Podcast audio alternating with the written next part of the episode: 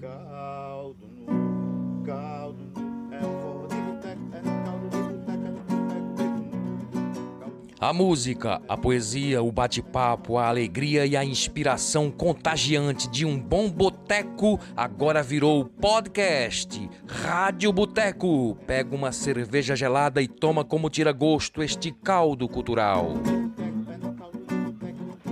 E para começar, que tal uma poesia como aperitivo? Com vocês, Liberdade Condicional de Alexandre Moraes.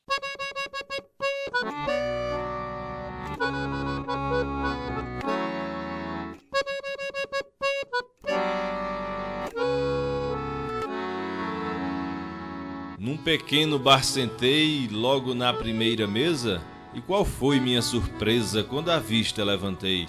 Só grades eu avistei ao redor da triste sala, me sentei numa senzala ou mesmo numa prisão, e a peixeira da aflição cortou minha alma e a fala.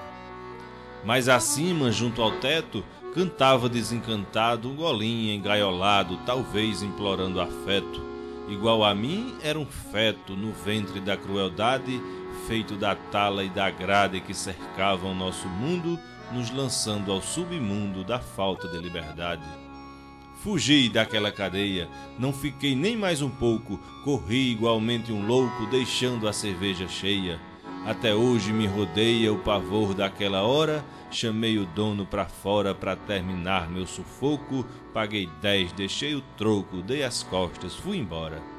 Mas Golinha eu fui covarde em não trazer-te comigo, e hoje a chama do castigo no meu peito ainda arde. Quem sabe um dia, mais tarde, te encontre solto ou no ninho, para o poeta, ao passarinho, poder pedir mil desculpas e aliviar-se das culpas de ter fugido sozinho. Chegou a quinta-feira e hoje é uma quinta especial. Amanhã é véspera de São João, dia de acender fogueira, dia de muito forró, muita comida de milho, muita alegria, muita animação. E a gente trouxe para conversar com a gente essas duas figuras maravilhosas aí que tem muita relação com esse nosso período junino, né? Alexandre Moraes, que é da da poesia popular, que é produtor, poeta, é, e Henrique Brandão, que também é poeta, mas também é músico, é aboiador, tem aí um, uma longa trajetória aí na cultura popular. E eu sempre gosto de começar o nosso bate-papo né, com aquela mesma pergunta: como foi que tudo começou? Como é que começou o interesse pela música, pela poesia, pela cultura popular, pela arte? De onde veio tudo isso e como isso se desenvolveu ao longo da trajetória de vocês? Oi, gente, que bom, que graça estar com vocês aqui e que bacana como eu estou à vontade, porque se tem duas coisas que eu gosto muito, são rádio e boteco. Então a gente está muito à vontade aqui, parabéns por esse trabalho. Um abraço para o Henrique Brandão também, o parceiraço aí de, de muitos projetos, muitos encontros. E o rádio que tem tudo a ver com esse primeiro questionamento, né? Como tudo começou. Eu sou de Afogados da Engazeira e Afogados cedia a Rádio Pajeú, que é uma das rádios mais antigas do interior do Nordeste e a pioneira, a primeira do sertão de Pernambuco, né? Então a gente desde cedo convive muito com o rádio, ouvindo rádio, eu sempre gostei desde criança. E um elemento que me atraía era eu era vizinho, a casa de meus pais era, era próxima à casa do João Paraibano, o grande poeta repentista João Paraibano. E aí eu tinha aquela convivência de ver o João, de estar em contato com o João, de ser amigo dos filhos do João Paraibano. E ao tempo que eu escutava rádio, quando eu escutava outros cantores, outros artistas, era sempre um LP que estava rodando ali, não é? Mas quando era a hora da cantoria, que é um, sempre teve também um espaço para os cantadores de repente, então eles estavam lá ao vivo. E aquilo me despertava no começo. Olha só, rapaz, na hora do poeta, do cantador, é ele mesmo que está ali. E um deles eu conheço, porque está aqui perto de mim. Ou seja, era um artista vivo, próximo de mim, carne e osso, como eu digo, comia da mesma farinha, da mesma rapadura que eu comia, e estava ali ocupando um espaço reservado para nomes né, nacionais internacionais que dificilmente eu teria acesso. Então o rádio teve esse papel fantástico também de despertar é, o, meu, o meu interesse pela, pela poesia, tendo o referencial como poeta repentista, e daí eu fui conhecendo, me aproximando, me aprofundando, e aí veio, veio o cordel inicialmente, né, no meu caso, e depois passei a declamar, depois fui glosar também, fazer meus improvisos, enfim. Aí abracei todo esse mundo cultural, né, artístico, e tendo aí a poesia como a minha, a minha linha mestra, né. Tem até um, uma glosa que saiu em um dos, dos nossos encontros aí, é, que é até um mote retirado de um verso do Rogaciano Leite, né, o nosso Rogaciano, que é sou do Pagéu das Flores, tenho razão de cantar. E aí eu lembro que eu puxei esse relato e, e, e aí fez, fiz esse verso desse é, a primeira poesia eu escutei pelo rádio e o meu primeiro estádio foi sala de cantoria.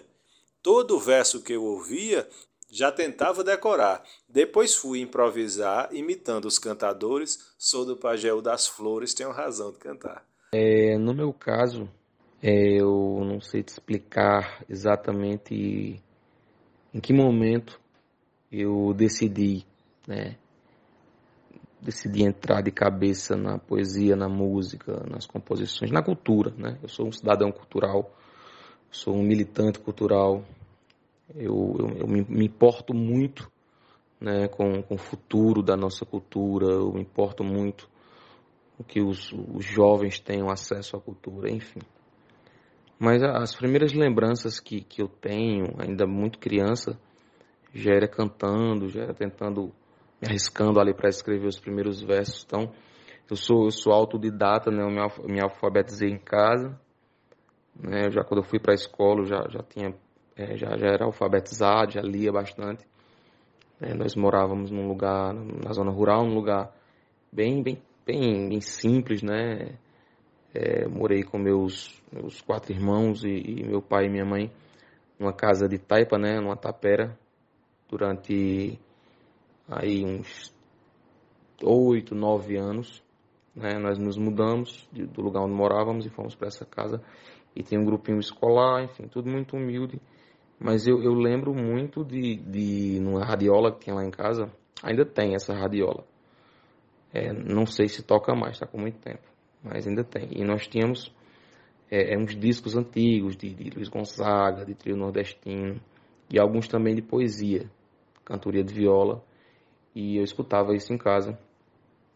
Né? E, e meu pai também, ele, ele é poeta, ele escreve, e, enfim, eu vi ele declamando, mas eu não sei quando isso realmente iniciou, porque eu já me lembro fascinado, apaixonado por Gonzaga, apaixonado por Patativa do Assaré, Agora, profissionalmente, profissionalmente, eu atuo desde 2011 como poeta e 2012 como cantor.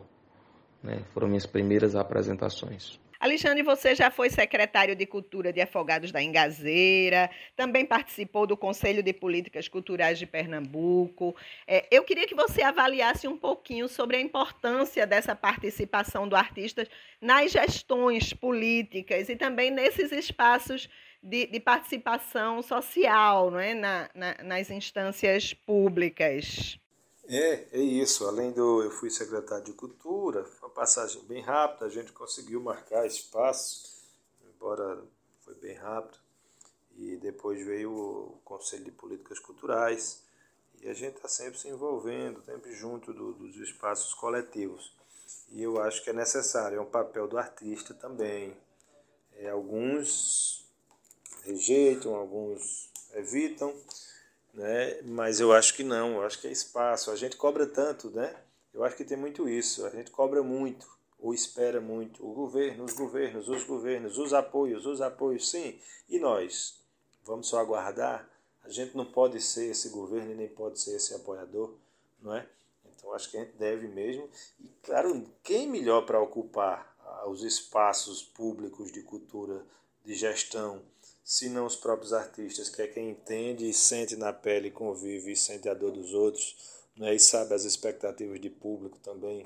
Não é? Então, deve, deve sim. Eu acho que qualifica as gestões. Agora, qual o problema?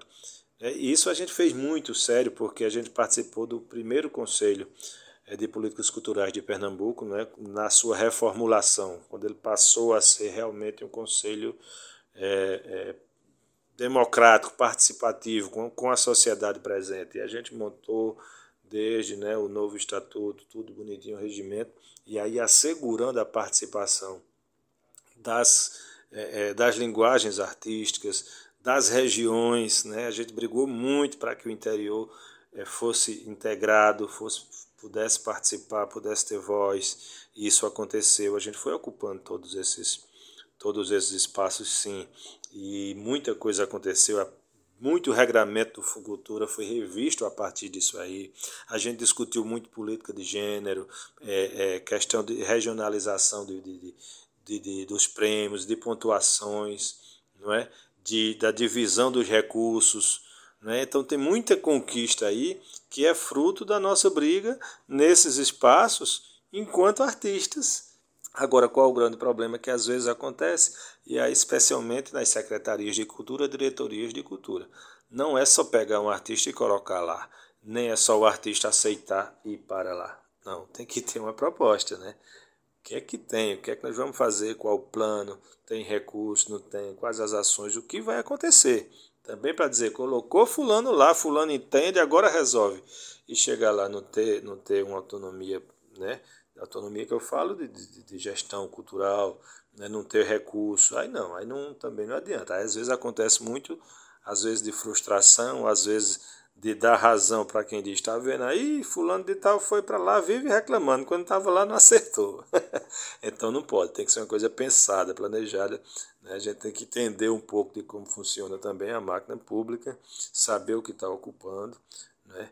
e, e aí sim, dar resultado, especialmente é isso porque a gente precisa ter continuidade. E como essa continuidade para o fortalecimento é transformando tudo em políticas públicas, né?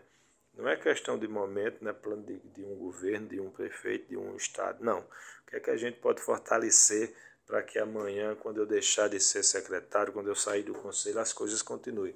Constituir políticas públicas pensadas, dialogadas, amarrar com a legislação, com leis, tudo bonitinho então, acho que isso faz parte, é, é também um dever do, do, do, artista, né? esse político social, de se engajar é, nos debates, nas gestões, nos espaços públicos mesmo. Henrique, você já foi indicado aí várias vezes para o Prêmio da Música de Pernambuco. Esse ano foi indicado de novo, tanto na categoria Melhor CD de Forró, com, e por falar em saudade, né? Também como melhor videoclipe de forró, com Bença Mainha, Bença Painho, né? E aí eu queria que você comentasse um pouquinho sobre esses trabalhos, né, que estão concorrendo, como sobre a importância desses prêmios, dessas premiações para os artistas. Fabiana, eu, eu recebi com muita gratidão, muita alegria as indicações. Eu fui indicado em 2018 na categoria Melhor CD de Forró, com o CD Repare, fui indicado em 2019 na categoria Melhor Clipe de Forró, com o clipe da música Real Confesso. Nas duas ocasiões eu não, não levei o prêmio, mas a indicação para mim sempre é muito importante, né? Porque eu, eu sou eu tô fora do eixo, né? Da região metropolitana, das grandes cidades como Caruaru, como Garanhuns, enfim. Então estou fora do eixo, estou aqui no meio do estado, né? no sertão do Pajeú e sempre você ser reconhecido, você ser indicado a, a um prêmio de expressão ao lado de, de grandes nomes, como é, eu já fui esse ano, estava ao lado de Rogério Rangel, estava ao lado de Marcelo Rossi, estava ao lado, ao lado de, de, de George Souza, de uma turma muito boa. Então é, é, motivo de muita alegria, né? A gente saber que o nosso trabalho está sendo visto, mesmo a gente distante, né? E, e aconteceu, né, essa, essa premiação aconteceu no final de maio, em Recife, e nós ganhamos, né, levamos o prêmio da música de Pernambuco na categoria Melhor Clipe de Forró, uma canção Bença Manhã, Bença Painho, que é uma canção belíssima, uma canção emocionante, o clipe tá lindo, e assim, eu, eu eu sou eu não sou não posso dizer que eu sou falso modesto. Eu só não gosto muito assim de falar de mim, assim, não, não sou. Mas eu perco é, qualquer modéstia para falar dessa canção, porque é uma canção belíssima, uma canção que me emociona, que me toca. Deixo aí né, a, a dica para quem ainda não conhece, tá lá no meu canal do YouTube. É um clipe belíssimo com a participação do poeta cantador Flávio Leandro. Bora então ouvir essa música do clipe premiado com vocês, de Henrique Brandão, Bença Maninha, Bença Painho.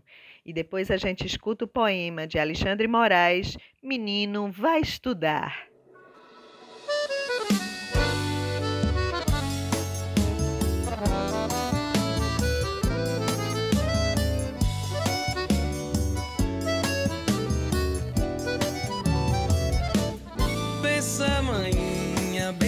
Painho, já vou me embora, tenho que partir. O mundo lá fora, ah, ele é tão duro, mas pelo meu futuro eu tenho que ir. Lembro o menino simples do sertão, quantos sonhos então tinha aquele menino, tanta pureza no seu coração, descalço pé no chão, construiu seu destino, mas o menino sem temer o espinho. Que bom saber que Deus abençoou e o menino me acompanhou por todo o meu caminho. Bença, manhinha, bença, painho. Eu tô voltando para o meu lugar. O mundo é tão duro, tão vil, tão cruel. Mas trago na mala o que eu fui buscar. Lembra, manhã, quando eu fui embora?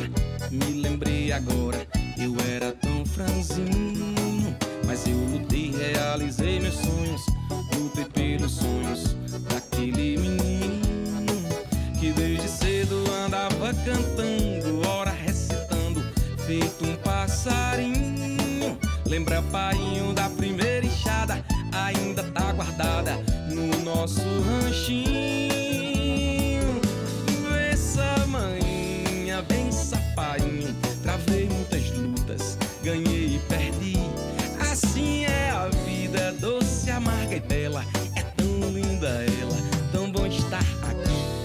cantar esta canção com carinho e muito amor, vem pra cá, Flávio Leandro, o poeta cantador. Bença, maninha, bença, painho, já vou me embora, tenho que partir. O mundo lá fora, ah, ele é tão duro, mas pelo meu futuro eu tenho que ir. Lembro o menino simples do sertão, quantos sonhos então tinha aquele menino. No seu coração, descalço o pé no chão, construiu seu destino. Mas o menino não parou tão cedo, venceu cada medo, sem temer o espinho. Que bom saber que Deus abençoou e o menino me acompanhou por todo o meu caminho. Oi, a benção, manhã, benção, painho. Eu tô voltando para o meu lugar.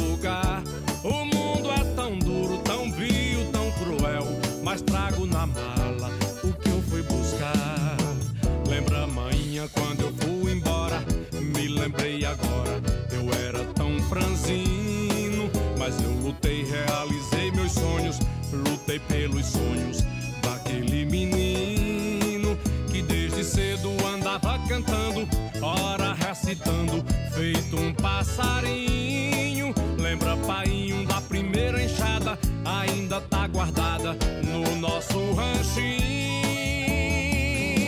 Bença, manhinha, bença, painho. Travei muitas lutas, ganhei e perdi. Assim é a vida, doce,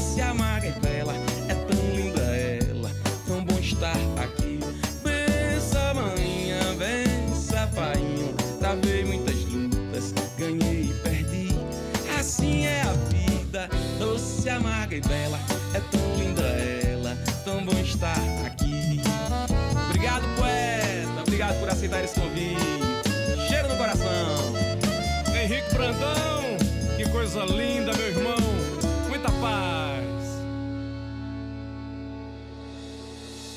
A gente sempre conversa muito aqui também sobre a utilização das novas plataformas, né? as plataformas digitais, as redes sociais. Qual a importância disso para o artista e como é que vocês lidam aí com essas novas tecnologias? Ah, eu acho que é fundamental, é fundamental ocupar as novas plataformas, usar todos os meios. E, e tem até hoje, a gente pode falar até de facilidade ou de acessibilidade, né? Então eu nunca vi como problema é, o novo, não é?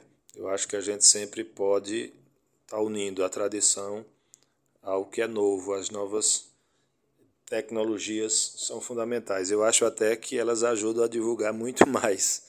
Tipo, como é que o cordelista trabalhava? Tinha que fazer seu cordelzinho, colocar numa maleta e pé na estrada, né? Pé na estrada. E rodar de feira em feira, cidade em cidade, para conseguir ver e ser visto e vender, comercializar né? e, e construir sua vida. Não é? E, e o cantador, de repente, ainda hoje, desse jeito anda muito, mas principalmente antes, né? e outros artistas. E agora, e, e isso ia, ia, não era só na ideia de divulgar seu trabalho, ia para constituir renda. É trabalho, era emprego, era renda. E a tecnologia vem e vai te, vai, vai te proporcionar isso sem sair de casa, sem sair da tua cidade, por exemplo, né? Então a gente vende hoje à distância, a gente vende o áudio, a gente vende o, o cordel, vende o livro e principalmente leva a nossa imagem onde a gente não, talvez não fosse nunca, sem essas tecnologias, sem essas plataformas, sem tudo que a gente pode dispor. Então eu não vejo como um problema, eu vejo como um aliado, claro, desde que a gente saiba utilizar. Né? E esses debates vêm de longe. Quando apareceu a televisão, foi uma ameaça para o cordel. Né? Quem conhece a história do cordel sabe aí. Né? Quando a indústria gráfica começou a fortalecer-se também, é, o papel, o jornal começou a fortalecer, tirou a função do, do cordel informativo, né? tirou, diminuiu muito, né?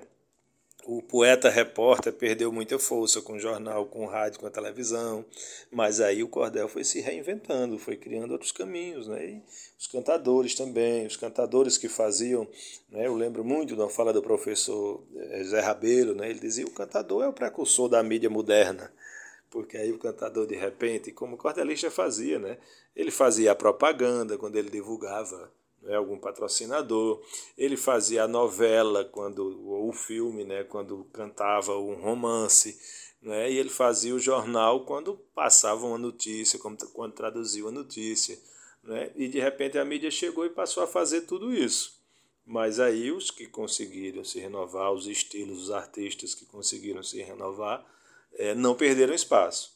Agora, aqueles sim que começaram a achar que isso era o fim de uma carreira e o fim de uma história, aí, aí sim tem alguns casos que a gente sabe que foram é, se apequenando de frente disso, quando a gente devia se agigantar, e eu acho que é muito possível, é, unindo não é, esses novos caminhos. Olha, é, é interessante sua pergunta, porque assim, o artista ele tem que entender que ele não, não se ele só compor bem, tocar bem, cantar bem, mas ele não, não divulgar bem o seu trabalho, ele não entender qual é o seu público, né? ele não entender como ele vai distribuir o seu produto, né, que é a sua música, é, vai ficar muito difícil.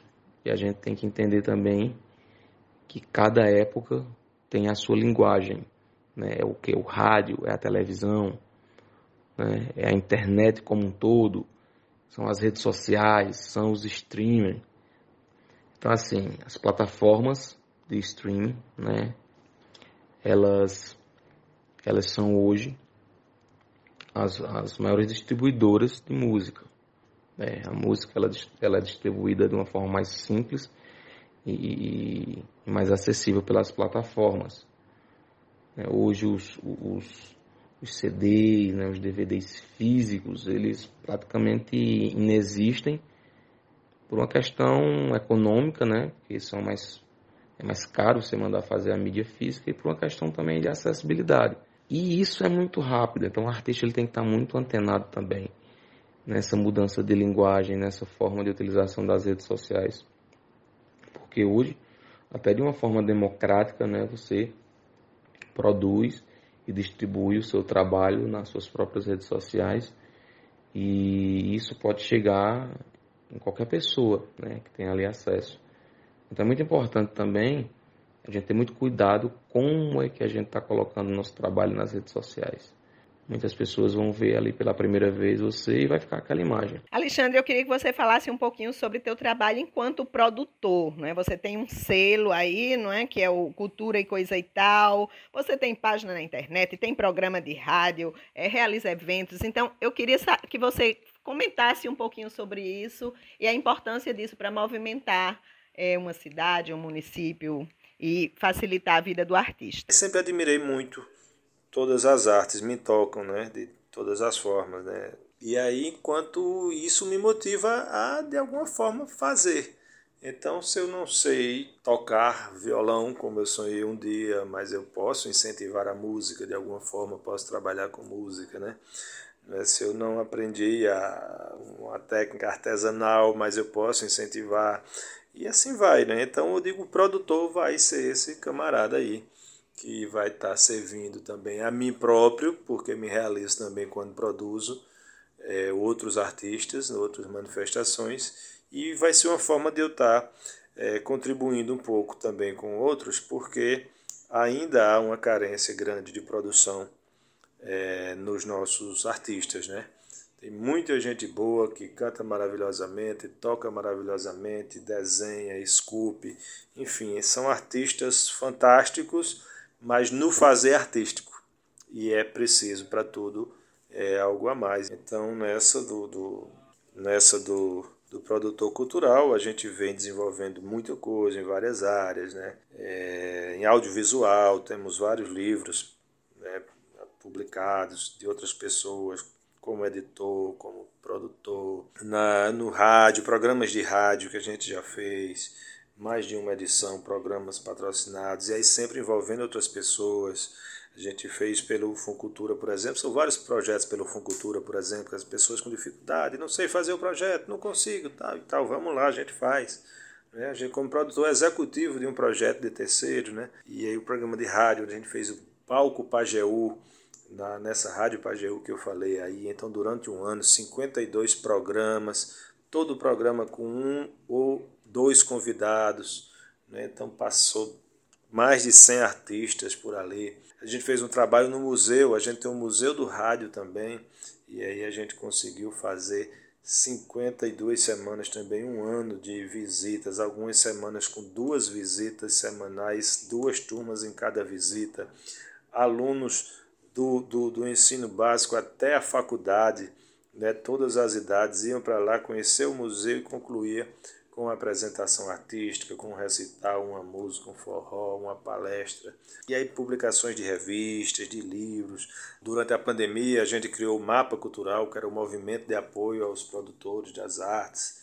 E aí a gente fez até festival de música, e a gente arrecadou grana e premiou o festival de música. É, são coisas que nos motivam também, que a gente se sente bem no fazer, no produzir e no ver é, outras ideias e outros sonhos é, saindo só do mundo dos sonhos, né? E tem o selo, né, que você falou, cultura e coisa e tal. Isso aí quando eu saí da Secretaria de Cultura, e eu digo, ah, vamos lá, vou dar essa, esse impulso aí na minha, na minha produção. E aí foi quando eu criei o site Cultura e Coisa e Tal.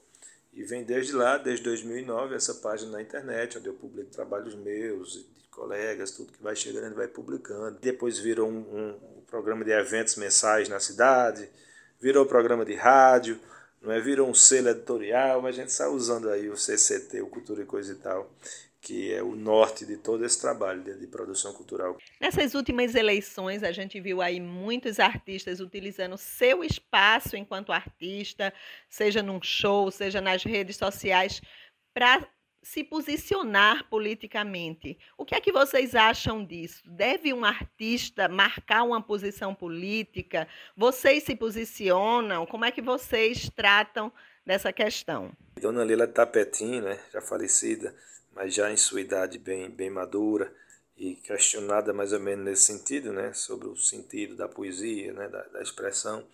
É, e ela dizia isso, ela dizia, ah, a poesia é como a capoeira. Eles pensam que a gente está brincando, mas a gente está se defendendo. Isso é fantástico, né? Isso tem uma força filosófica muito grande e é política. Não é? E eu acho que as artes servem para isso, sim. É... A arte não é só um instrumento né, estético, não serve só para o belo, só para acariciar a alma, não é? Eu acho que ele deve ter um recado, eu acho que é um dever do artista, é uma missão que a gente recebe quando a gente consegue se expressar através da arte. E aí isso não pode combinar, não, não, não entendo que isso possa combinar com não é com missões, com silêncios.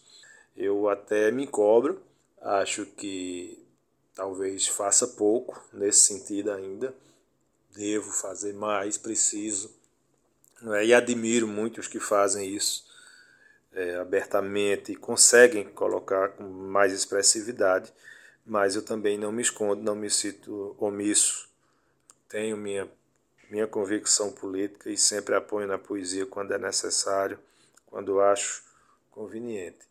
Tem as conveniências também de, de achar, de não querer ferir determinado público, determinado seguidor, disso e aquilo, mas eu acho que isso é menor, não é para as causas vitais, as causas maiores.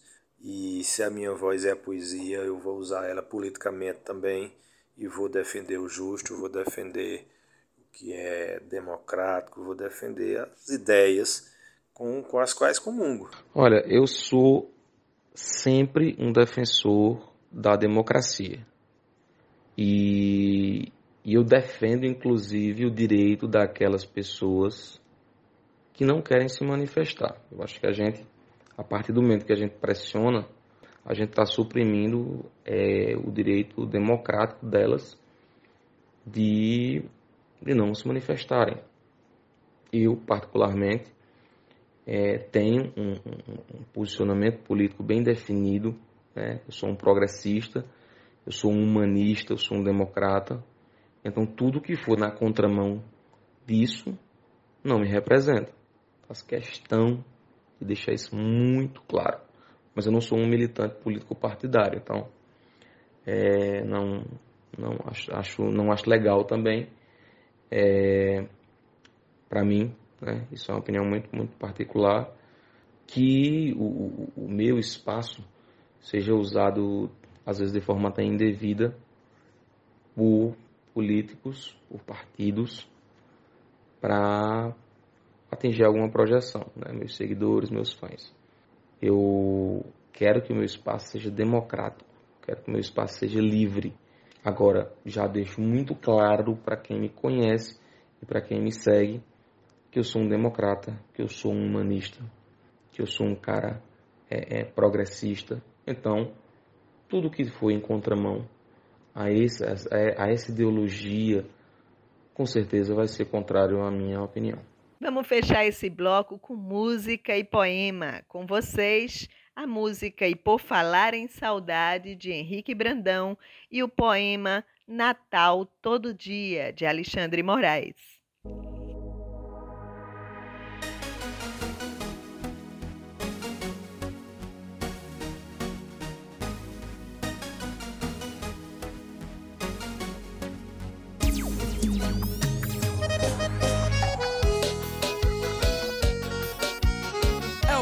Henrique Brandão falando de amor.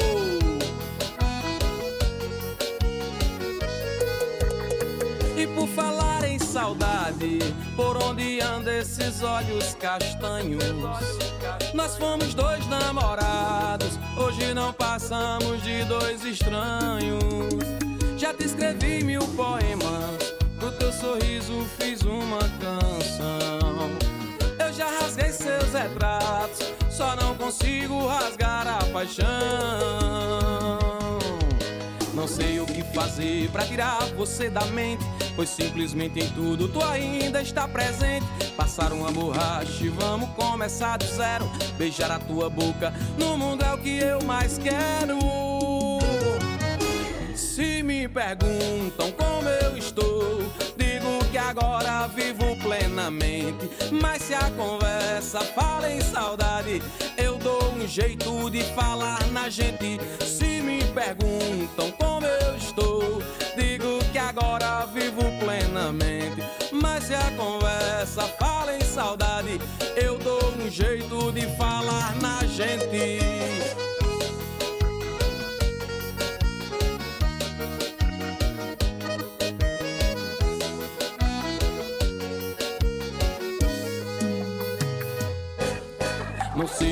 Fazer pra tirar você da mente, pois simplesmente em tudo tu ainda está presente. Passar uma borracha e vamos começar do zero. Beijar a tua boca no mundo é o que eu mais quero. Se me perguntam como eu estou, digo que agora vivo plenamente. Mas se a conversa fala em saudade, eu jeito de falar na gente. Se me perguntam como eu estou, digo que agora vivo plenamente. Mas se a conversa fala em saudade, eu dou um jeito de falar na gente.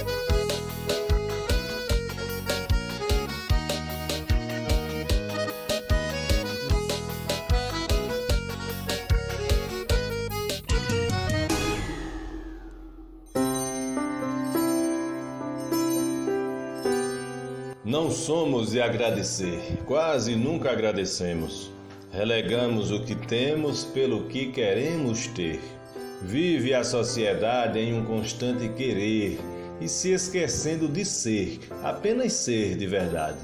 A verdade é a certeza, o que somos e o que temos, enquanto que o que queremos é uma triste incerteza. O querer só é louvável se nos destinar um rumo, não para o mero consumo nem para o que é dispensável. Uma vez, quando criança, chorei uma noite inteira, mas chorei de uma maneira de perder a esperança. Era noite de Natal e meus amigos contentes brincavam com seus presentes, cada um com cada qual. Cada um ficou aonde o brinquedo lhe aprazia. Não era, mas parecia a brincadeira do se esconde. Rondei a rua todinha, completamente deserta, só vi uma porta aberta, que era a própria porta minha. As outras, as que fechadas, lá fora me isolavam, lá dentro trancafiavam grandes famílias fartadas. Findei meu vagar a esmo, pensando com triste senho. Eles têm, mas eu não tenho, essa vida é assim mesmo. Entrei na minha casinha, pai num canto cochilando, mamãe em outro rezando, mas de fartura, nadinha. Fui ao quarto e meus irmãos dormiam mumificados e por certo extasiados por ouvirem tantos nãos. Mamãe, hoje vai ter festa? Não. Presente? Também não. E Noel? Não, não e vão dormir. Pra pobre isso resta. Fui pra calçada e sentei. Dos joelhos fiz cavernas e com a cabeça entre as pernas por muito tempo chorei.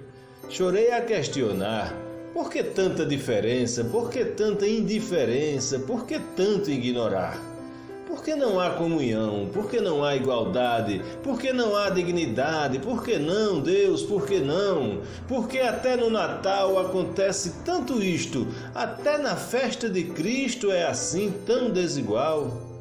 Não sei bem quanto depois ergui os olhos molhados e depois de enxugados vi que o mundo não são dois. Eu vi que o mundo é um só e que apesar de alguns se mostrarem incomuns, o ter se resume ao pó. Olhando para o céu eu vi bela lua e mil estrelas. Só pela graça de vê-las, bem melhor eu me senti. Ao longe vi a penumbra da serra em sua beleza, um símbolo da natureza que pouca gente vislumbra. E aquelas casas cheias de famílias em seu meio deixaram meu peito cheio das alegrias alheias. Ali na calçada, uns troços nos serviam de brinquedos. Não tinham brilho ou segredos, mas eram brinquedos nossos. A calçada era da casa que eu mesmo morava nela. Se não era rica ou bela, era a base que me embasa. A casa que de mobília pouca coisinha guardava era ela que abrigava a minha humilde família.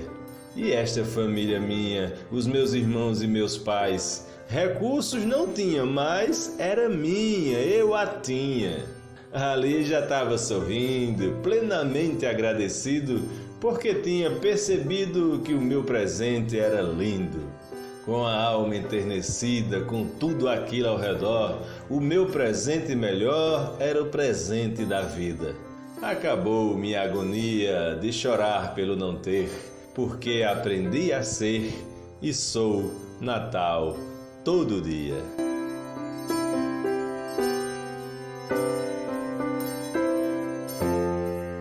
Você tem conseguido ampliar o seu espaço aí enquanto músico, mas eu acompanho também o seu trabalho enquanto poeta, né? Inclusive, eu costumava olhar o seu, acompanhar seu blog que você mantinha e tem poemas belíssimos, uma produção literária maravilhosa. Eu queria saber como é que está aí essa produção literária, né? Se tem alguma perspectiva de lançar um, um livro, como é que você está lidando aí com a poesia? Olha, é, a produção literária ela é uma constante em minha vida. Às vezes mais intensa, é, às vezes de uma forma mais, mais suave. E eu, eu costumo dizer que eu não sou um cantor que faço poesias. Eu sou um poeta que canta. Então, antes de cantar, antes de compor, eu sou um poeta. É, só que de um tempo para cá eu me dediquei, me dedico mais a minha carreira musical, porque demanda mais trabalho, né? Você gravar um, um, um trabalho ali, um, um clipe, um, um EP para colocar nas plataformas, um CD, enfim, um álbum, né? Ou de repente você produzir um show, você viajar, é, demanda mais trabalho. Então, eu lancei recentemente, 2020, se eu não me engano, 2020 ou 2021. Eu lancei, lancei um trabalho, né, um, um, um, um, livro chamado Meu Eu Sertanejo. Esse livro está disponível para quem quiser adquirir no, no site da CEP, Companhia Editora de Pernambuco. O livro foi lançado pela CEP. É uma antologia, né? é um apanhado de poesias desde quando eu era muito jovem até poesias bem recentes. Então, você vai, vai ler e vai encontrar poesias com a visão de mundo, com a profundidade né, técnica e poética de, de formas diferentes. Porque são momentos de minha vida e eu quis deixar do jeito que estava. Mas sempre faço, sempre estou fazendo. Acho que de uma forma até mais natural a gente posta mais hoje no, no Instagram. Mas a poesia é o que me mantém lúcido no meio desse caos. Tem outra pergunta que eu também sempre gosto de fazer, que eu acho bem importante, que é sobre viver de arte, né? Eu sei que até pouco tempo, Henrique, eu não sei se ainda está nos bancos, mas é bancário, não é, Henrique? Eu não sei o Alexandre também, não sei se ele consegue é, sobreviver somente da arte, não sei se o Henrique atualmente está vivendo somente do, do, trabalho artístico dele, mas eu queria que os dois comentassem sobre as dificuldades para um artista viver de seu trabalho e como as políticas públicas poderiam ajudar os nossos artistas para que eles pudessem viver de seu trabalho, né? Viver da arte, rapaz, é, realmente não é uma tarefa fácil e a gente mesmo os que conseguem, né, os que a gente conhece, conseguem viver da arte, sempre tem uma história difícil para contar no começo. Eu, particularmente, aí eu tenho aquela, eu tenho repetido, de um bom tempo para cá, eu conseguiria viver exclusivamente da arte. Lá no começo, eu tive meio, tive, tive medo, tive alguns receios, é, não tinha essa convicção de que era isso que eu queria para mim. E aí tem muito a ver com a formação também que eu tive, né? Familiar e tudo. E aí busquei é, também aquela tal estabilidade. E aí me encontrei nessa ideia, fazendo várias atividades o tempo todo, nunca fui fixo em uma só atividade. E aí me encontrei com atividade no estado que me permitiu muito isso. É, eu, numa fase de estudante, andei fazendo alguns concursos e fui chamado para um que acabou sendo ótimo para mim, que eu, eu sou hoje policial penal, o, o ex-agente penitenciário né, do, do estado de Pernambuco. E por que o ideal? Primeiro porque é uma atividade que ela tem um cunho social muito forte, né? Não só não é não é policial em sua essência, não é no, no sentido da segurança pública, aí na comparação com outras atividades policiais, também tem um cunho social, me ensinou muita coisa a convivência com familiares e com detentos. Então, uma grande escola também, mas especialmente aí me dava a estabilidade, né? E especialmente a atividade que tinha que tem uma folga boa, né? Trabalha em regime de plantões. Ou seja, então eu vi ali que eu ia ter uma atividade onde eu podia me, me apegar, é, ter meu porto seguro, ia ter tempo suficiente para continuar estudando, trabalhando, buscando outras atividades e fazer a minha cultura, minhas artes, minhas produções. Então acabou é, se encaixando e o que parecia ser uma, uma, uma chuva, como se diz, vou passar uma chuva ali, já completou 23 anos. E eu sou feliz nesse sentido, porque eu acabo tirando proveito, também me alimento espiritualmente, né, socialmente também do, de, uma, de um universo que não é que é estranho a muitos, né, mas que alimenta muito nesse sentido. E consigo, nesse somatório todo também de tantas atividades juntas pelo, pelo, pelo espaço de tempo que eu tenho, né, também ajudar a construir outros sonhos aí, outros projetos. Fabiana, eu acho que um dos primeiros trabalhos me divulgando como artista foi um trabalho na revista dos bancários, acho que em 2011 ou 2012 que foi você que produziu. Né, eu continuo ainda no setor bancário, mas é, acredito que já esteja tudo bem encaminhado para nos próximos meses, talvez, é, eu, eu, encerrar esse ciclo, um ciclo bom, mas um ciclo que eu acredito que já já esteja afetando né, é, é, a minha atuação artística. Né? Eu, eu tenho uma carreira é, interessante, né, consolidada aqui na região onde eu moro, mas eu quero expandir, né, é, eu quero levar o meu trabalho, levar a minha música para outros, outros lugares, outras searas. E assim, eu acho muito importante, acho muito importante o poder público se envolver, eu acho muito importante o poder público investir, isso é, isso é fato, né? Nós vamos sempre defender é, o poder público como um, um, investidor. Mas eu acho que o artista, o artista quer viver de arte, não quer ter arte só como um hobby, seja qual ela, qual ela for. Né? Ele tem que ele tem que investir muito em si, investir tempo, né? investir perseverança, Tô falando, não estou falando só de dinheiro. Estou falando na questão do investimento de uma forma ampla. É difícil viver de arte, mas difícil viver. Né? É difícil viver de muitas outras formas. Eu acredito muito que a arte ela torna nossos dias mais leves.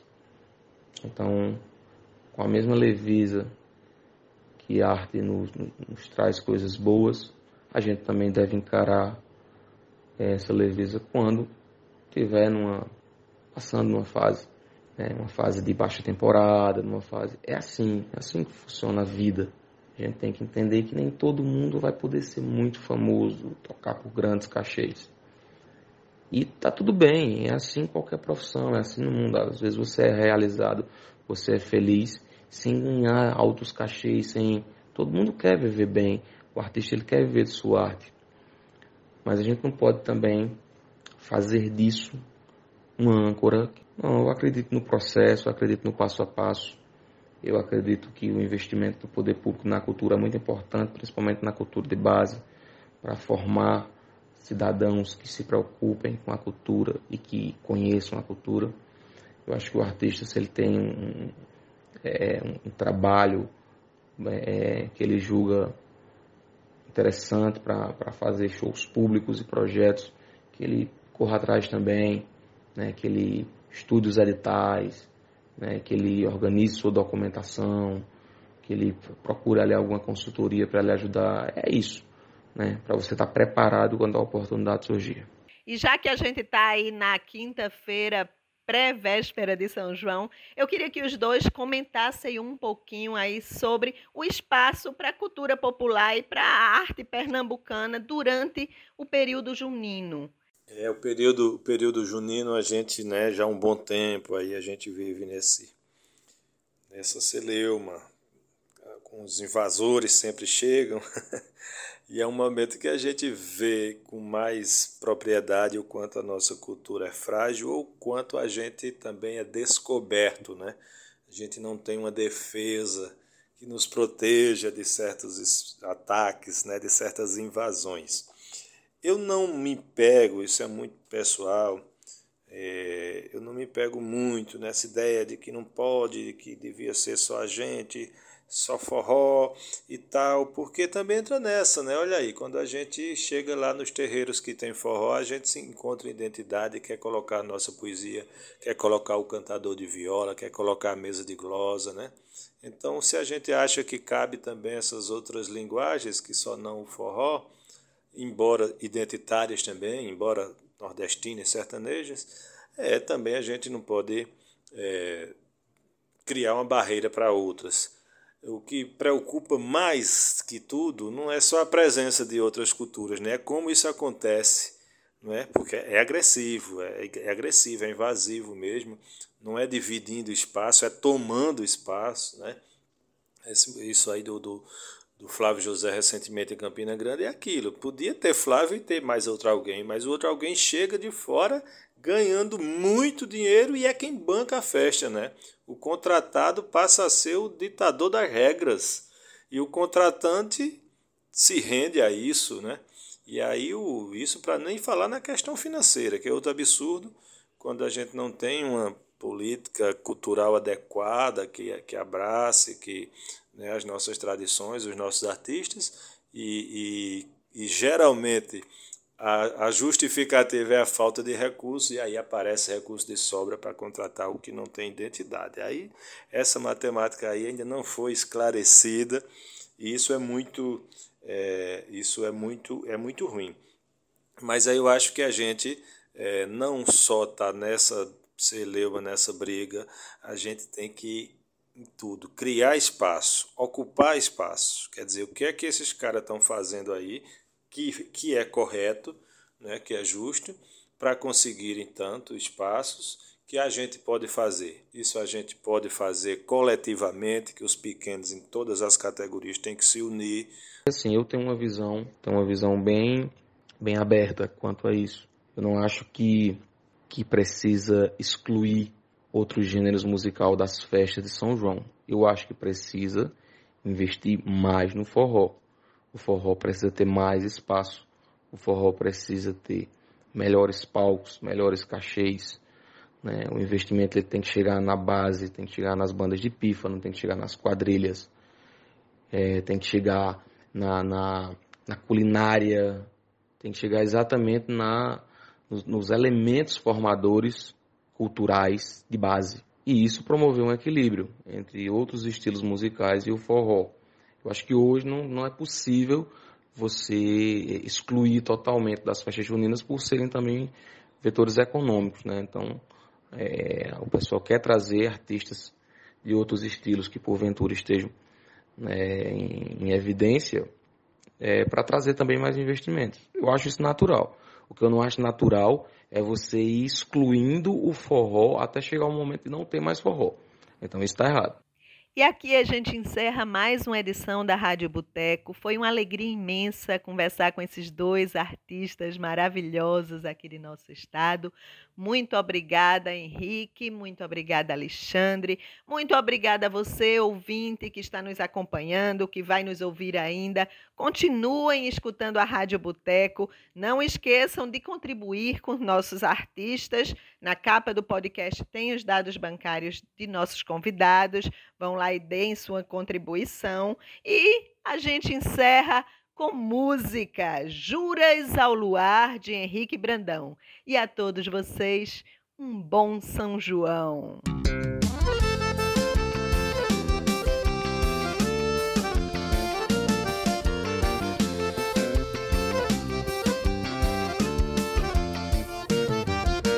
Hoje eu acordei e fiz uma canção, nela eu descrevi a gente. Lembrei das folhas caídas e o vento soprando teus cabelos tão suavemente. Pensei em nós dois, como fui feliz e onde posso ter errado. Milhões de beijos não dados e na boca ainda mora o gosto doce do pecado. Deixa eu morar no teu olhar, me embebedar no doce do teu beijo mel. Quero voar pelo teu céu de amor, fazendo juras ao luar. No teu olhar, me embebedar no doce do teu beijo mel. Quero voar pelo teu céu de amor, fazendo juras ao luar.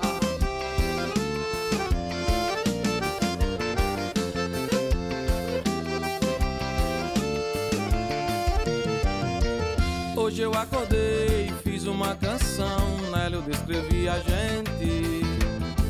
Lembrei das folhas caídas e o vento soprando teus cabelos tão suavemente. Pensei em nós dois, como fui feliz e onde posso ter errado. Milhões de beijos não dados e na boca ainda mora o gosto doce do pecado. Deixa eu morar no teu olhar, me bebedar no doce do teu beijo mel. Quero voar pelo teu céu de amor, fazendo juras ao luar. Deixa eu morar no teu olhar, me bebedar no doce do teu beijo mel. Quero voar pelo teu céu de amor, fazendo juras ao luar.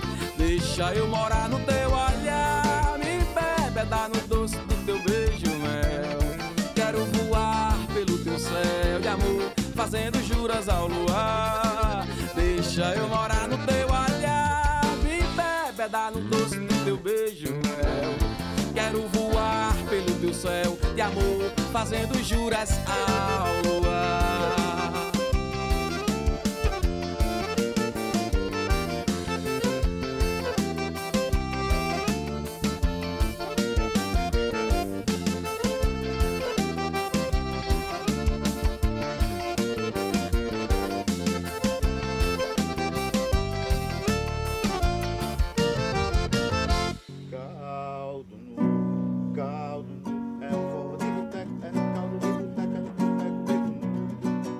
Esta é a Rádio Boteco. Quer pagar a conta? Então compartilhe e divulga nossos podcasts e a gente te espera no próximo encontro. Um brinde à vida. A Rádio Boteco é uma produção de Cajá Freire, Fabiana Coelho e Firmo Neto. A música da nossa vinheta é do cantor e compositor Brasinha Blues. Os poetas são bem-vindos.